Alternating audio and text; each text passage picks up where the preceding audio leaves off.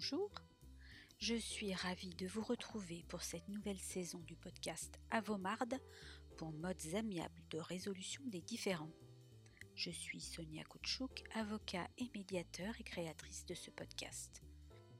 Dans la saison 1, je vous ai expliqué les différents modes amiables et domaines dans lesquels ils sont pratiqués. Pour cette saison 2, je vais m'attacher à des problématiques que l'on rencontre dans le cadre de la pratique des modes amiables. Cette semaine, je vous propose d'évoquer le webinaire que j'ai organisé en tant que coprésident de la commission Modes amiables du barreau des Hauts-de-Seine sur le thème de l'emprise. Alors vous êtes prêts? C'est parti!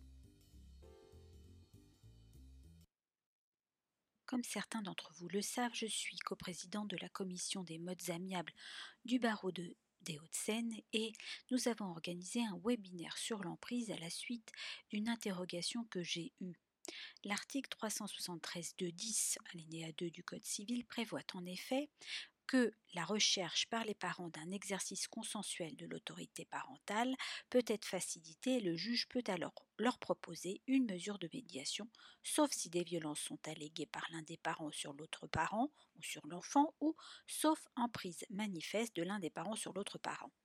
Insérée donc dans le Code civil par une réforme de juillet 2020, l'emprise manifeste n'est pourtant pas définie. La question s'est donc posée pour moi de savoir ce que recouvrent ces thèmes et aussi comment les différents acteurs peuvent les appréhender, comment doivent-ils d'ailleurs se positionner face à l'emprise. Nous avons eu la chance de recevoir des intervenants d'une grande qualité et je vais essayer de synthétiser leurs précieux propos concernant la définition évidemment de l'emprise, mais des mécanismes qui l'accompagnent. La définition de l'emprise est complexe parce que le mot est galvaudé et il faut distinguer entre ce qui est de l'influence normale de l'un sur l'autre dans un couple de l'influence abusive. Le docteur Marie-France Irigoyen nous explique d'ailleurs que l'emprise est un ensemble de mécanismes et de processus qui permet à un psychisme d'exercer tout pouvoir sur un autre psychisme à son bénéfice et sans tenir compte du bénéfice propre de l'autre. Ce n'est pas forcément un phénomène conscient, mais plutôt un phénomène défensif, ce que nous verrons dans la partie qui concerne les auteurs. Pour le docteur Marie-France Irigoyen, et en schématisant évidemment, il y a deux sortes d'emprise avec deux sortes d'auteurs. Une emprise à prédominance d'influence avec manipulation et corruption. Le trait de personnalité des auteurs est plutôt narcissique ou pervers, sans forcément être pervers narcissique. Ce terme n'étant pas forcément employé là encore toujours à bon escient et il ressort plutôt de la psychanalytique. Souvent, et c'est important pour nous les praticiens, l'auteur tient des propos du type Je ne te lâcherai jamais, je vais te pourrir la vie il y a également une emprise à dominance de domination. Le sentiment de contrainte et de peur est présent. L'auteur cette fois-ci présente plutôt des troubles de la personnalité avec paranoïa et le souhait d'un exercice d'un pouvoir totalitaire. Et c'est là encore qu'il faut être vigilant parce que le passage à l'acte meurtrier est possible contre la partenaire et contre les enfants tous nos intervenants s'accordent sur le fait de dire que l'emprise est une manipulation qui s'installe dans la durée. Pour obtenir d'une personne ce que l'on veut, un comportement qui n'aurait pas été le sien normalement, la manipulation est plus efficace que la contrainte. La personne ciblée ne se doute de rien, elle n'a pas conscience d'être influencée et elle a même le sentiment d'être libre. Souvent d'ailleurs, lorsque nous recevons ces hommes ou ces femmes en rendez-vous, ils sont capables de nous affirmer qu'il n'y a pas de problème, qu'il ou elle accepte volontairement sans soumission et qu'il sait ou qu'elle sait ce qu'elle fait. Comment se passe en pratique ce phénomène? On l'a dit, l'emprise se met progressivement en place avec plusieurs étapes qui ont pour but de sidérer les défenses de la victime. L'auteur ne cherche pas à détruire sa partenaire, mais à la soumettre, à la dominer, petit à petit, pour qu'elle reste à sa place d'objet. Dans un premier temps, l'auteur repère une vulnérabilité de la personne qu'il va cibler, ce qui veut dire qu'il ne va pas le faire avec n'importe qui. Il y a des facteurs de vulnérabilité, certaines femmes, certains hommes ont une moins grande résistance, ils ont une faille dans le registre de la confiance en soi, ils ont parfois subi un abus moral ou sexuel dans l'enfance qui est venu éroder les limites. L'auteur va alors profiter de cette vulnérabilité pour s'infiltrer dans le psychisme de cette personne. Il va se présenter comme quelqu'un qui a des solutions, qui sait mieux pour sa compagne ou son compagnon ce qui est bon. Au départ, pour le docteur Irigoyen, il y a toujours une forme de séduction. L'auteur sait mettre la relation sur le mode de l'intimité, instaurer une relation de confiance pour amoindrir les résistances. Et d'ailleurs, les personnes que nous recevons en rendez-vous nous disent souvent qu'elles ont rencontré le compagnon, la compagne idéale, amoureux, intelligent, attentionné. Mais ce n'est pas une séduction amoureuse réciproque, mais une séduction narcissique pour fasciner l'autre et le paralyser. Souvent, l'auteur utilise d'ailleurs les instincts protecteurs de la femme, se présentant lui-même comme victime d'une enfance malheureuse, d'un divorce épouvantable. Il y a ensuite la phase de persuasion, que le docteur Marie-France Irigoyen appelle aussi contrôle coercitif. C'est pour elle une phase d'effraction. La relation s'impose progressivement par une intrusion dans le psychisme de sa cible et une présence permanente. Et là encore, ce sont des indices importants pour nous les praticiens. Lorsque la victime, par exemple, nous dit que l'auteur lui téléphone souvent, se montre disponible, prévenant, se rend indispensable, en envoyant aussi plein de SMS toute la journée ou de messages qui finit par l'étouffer, de sa présence physique et psychique qui finit par envahir tout son espace privé et coloniser à la fois son esprit et son corps. Finalement, l'auteur met la pression pour que la victime se conforme à ce qu'il attend d'elle c'est une effraction, comme le dit le docteur Marie-France Irigoyen, par une intrusion dans l'intimité de sa victime, qui veut connaître tous les secrets, qui envahit la pensée, met à jour son intimité, voire même devient une sorte de pile-balion avec des conseils tu devrais faire ceci, t'habiller comme cela, ne plus fréquenter telle personne. Au final, il devient un tyran en amenant sa compagne, son épouse, à des actions qui pourraient même lui être préjudiciables, comme par exemple quitter son travail parce qu'elle vaut mieux, ne pas rencontrer ses amis parce qu'ils n'y sont pas dignes d'elle, etc. La cible est alors subjuguée. Elle va céder quand son psychisme est saturé par les pressions psychologiques. Et c'est d'ailleurs le fonctionnement totalitaire. La femme obéit de façon passive et il y a effectivement la dernière étape de la captation qui est celle de l'homme qui s'approprie le psychisme de l'autre avec un lavage de cerveau. Il neutralise complètement le désir de sa partenaire, réduit son altérité, ses différences, pour la transformer en objet. Il attaque sa pensée, induit des doutes sur ce qu'elle dit, sur ce qu'elle pense, sur ce qu'elle fait, il pense à sa place, il sait mieux qu'elle ce qui est bon pour elle. Et nous avons là encore des indices. Souvent, nos clients, nos médias nous disent les propos que tiennent l'auteur. Je sais mieux que toi ce qui est bon pour toi, même si tu dis le contraire, je sais que tu aimes ça. Et c'est par exemple souvent le cas des abuseurs sexuels. Il faut être également vigilant car la violence physique peut alors intervenir quand la femme résiste à ce contrôle, et on le verra également quand elle veut partir ou qu'elle est prête à partir.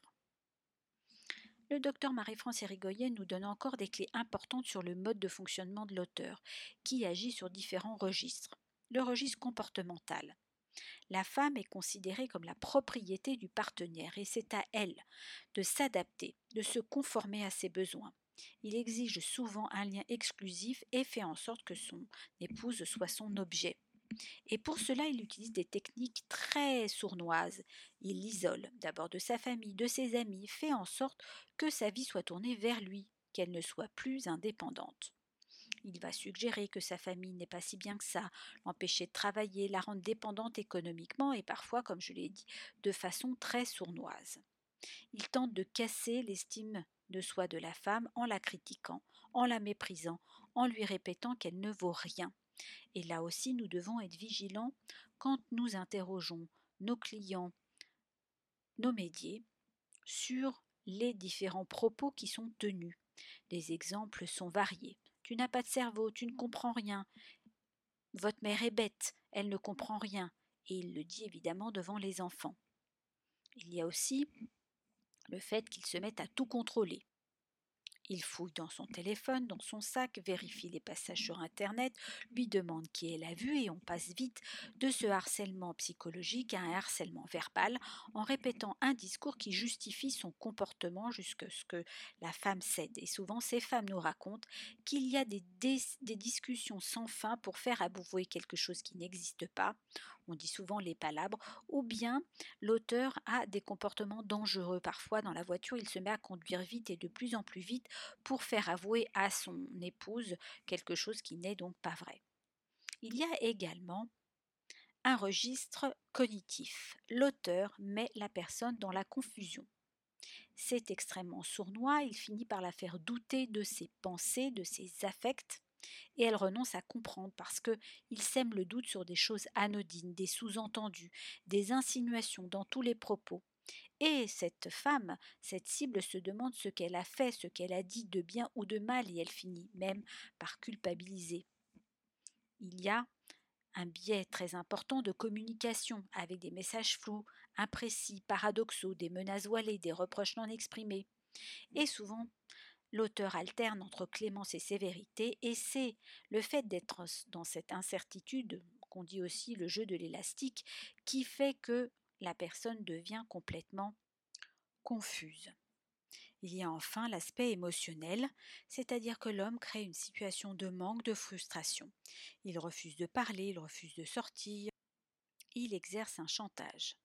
Il influence sa femme en mettant en avant la conformité sociale, parfois aussi l'amour. Si tu m'aimes, tu dois accepter cela.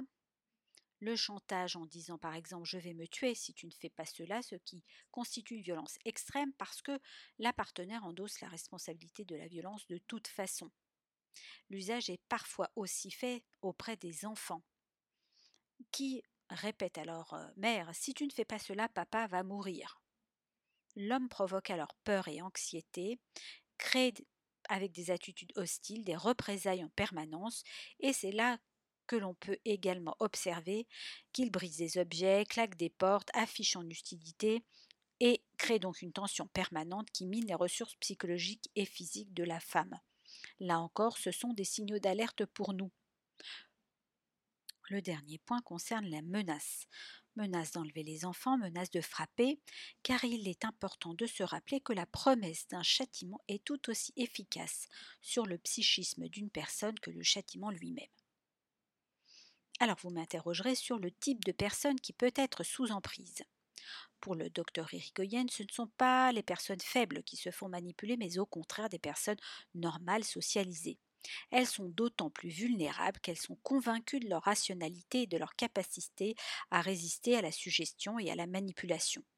Plus on se croit libre d'agir, plus on est vulnérable à la manipulation, nous dit-elle. On est donc tous susceptibles d'être manipulés et l'emprise se met en place par des procédés qui s'apparentent d'ailleurs à des techniques de conditionnement de prisonniers ou de prise d'otages. C'est un véritable lavage de cerveau la personne sous emprise, souvent évidemment la femme comme on l'a vu, est progressivement privée de libre arbitre, mise dans le flou, dans l'incertitude, empêchée de résister, de discuter, et elle considère finalement normale la façon dont elle est traitée. Sa liberté s'érode, mais elle continue à croire que l'homme ne lui impose rien, par exemple ne plus voir ses amis ou sa famille, ne plus travailler.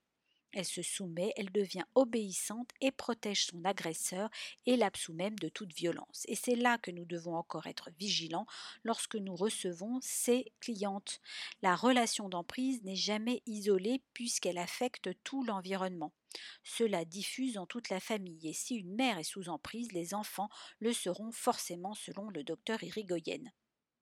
C'est pour ça qu'il est important, dans le cas des décisions de justice avec une demande de garde, d'être très attentif à la façon dont le mode opératoire a pu être organisé par l'auteur. Mais cela affecte aussi les autres intervenants que nous sommes et souvent, notamment en, médiation, l'auteur peut nous mettre la tête à l'envers. Quand on ne comprend plus rien, qu'il y a une sorte de brouillard, on doit se dire que quelqu'un essaie de nous embarquer dans une manipulation ou dans une emprise et du côté de l'auteur comment cela fonctionne? Madame Voix, psychologue, nous dit que l'auteur a aussi une fragilité qu'il a besoin pour s'en sortir de réduire l'autre au statut d'objet, sinon il ne peut pas lui-même survivre. Pour comprendre ce mécanisme, il faut se plonger un petit peu dans la psychiatrie. l'auteur n'arriverait pas à penser ses angoisses. L'autre est présent, et mettre l'autre sous emprise, c'est l'utiliser pour maîtriser cette angoisse, pour projeter sur l'autre son angoisse intérieure, avec une inversion de la responsabilité. L'autre en est dépositaire, mais comme l'auteur ne les supporte pas, il va les incriminer, les dénigrer, mais chez l'autre. Finalement, il incrimine ce qui le gêne et l'autre lui sert comme objet. Le mécanisme, nous l'avons vu, est progressif, avec différentes phases qui amènent la victime à ne plus penser, à ne plus être envisagée comme personne autonome. Elle devient donc dépendante de la manière dont l'autre la définit. Et là où c'est sournois, c'est que s'il ne la définit pas, elle ne sait plus qui elle est, et donc elle est menacée. L'autre, je vous l'ai dit, selon euh, Madame Voix, est toujours un objet, et il comble le vide. On peut donc le dénigrer, le rabaisser, l'humilier pour compenser souvent une faible estime de soi, mais qu'on ne tolère pas et donc que l'on nie. Selon Madame Voix encore, l'emprise est une béquille à la fragilité psychique. Si l'objet ne se soumet pas à cette emprise, la panique traumatique ressurgirait, d'où les passages à l'acte quand la femme veut partir. La victime est sous le contrôle de l'auteur et d'ailleurs elle peut l'être même longtemps après la fin de la relation. Il y a eu colonisation de la psyché de la victime. En conclusion, pour Madame Voix, la médiation est incompatible avec l'emprise puisqu'elle suppose une égalité entre les partenaires, chacun étant envisagé par l'autre comme un sujet. La médiation suppose la liberté et l'autonomie de chacun, la capacité de penser l'autre. Or, dans l'emprise, la pensée est entravée d'ailleurs des deux côtés.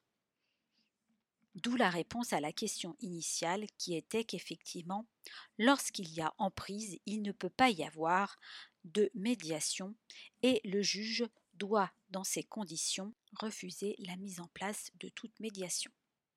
Voilà, cet épisode est maintenant terminé. J'espère qu'il vous a intéressé comme étant le reflet des propos très intéressants tenus lors du webinaire sur l'emprise organisé par le barreau des Hauts-de-Seine et la commission euh, Modes Amiables avec le docteur Marie-France Irigoyenne, mesdames Juès et Foch de Acalmi et madame Voix, psychologue au CDIFF Nord des Hauts-de-Seine.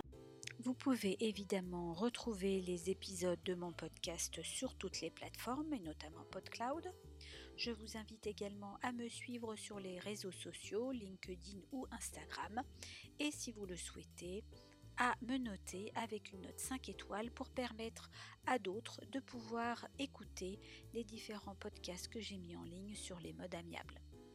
Merci, à bientôt